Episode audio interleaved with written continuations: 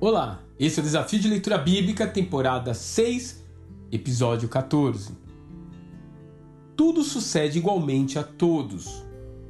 O mesmo sucede ao justo e ao ímpio, e ao puro como ao impuro. Assim ao que sacrifica como ao que não sacrifica, assim ao bom como ao pecador, ao que jura como ao que teme o juramento. Esse é o mal que há entre tudo quanto se faz debaixo do sol.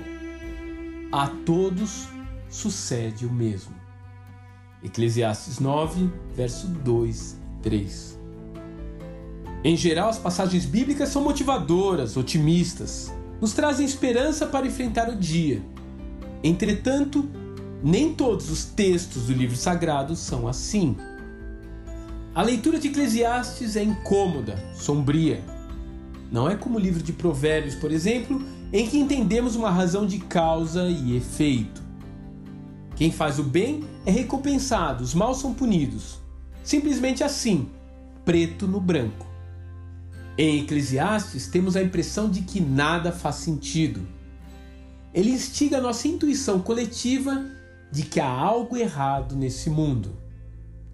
Há injustiça e contradição na ordem das coisas, porém ninguém sabe como resolvê-la. O livro, por outro lado, tem o benefício de destruir expectativas erradas que podemos trazer conosco ao nos aproximarmos de Deus. A ideia de que ao buscá-lo, todos os meus problemas serão resolvidos.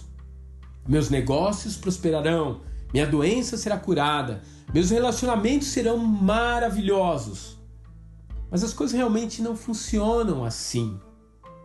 Como no livro de Jó, eu preciso aceitar que Deus é justo e crer que as nossas tomadas de decisão farão a diferença. Talvez não agora, talvez não de uma forma que possamos enxergar, mas certamente em um desfecho que ainda está por vir. O benefício que temos com relação aos leitores do passado é a cruz e a ressurreição de Jesus.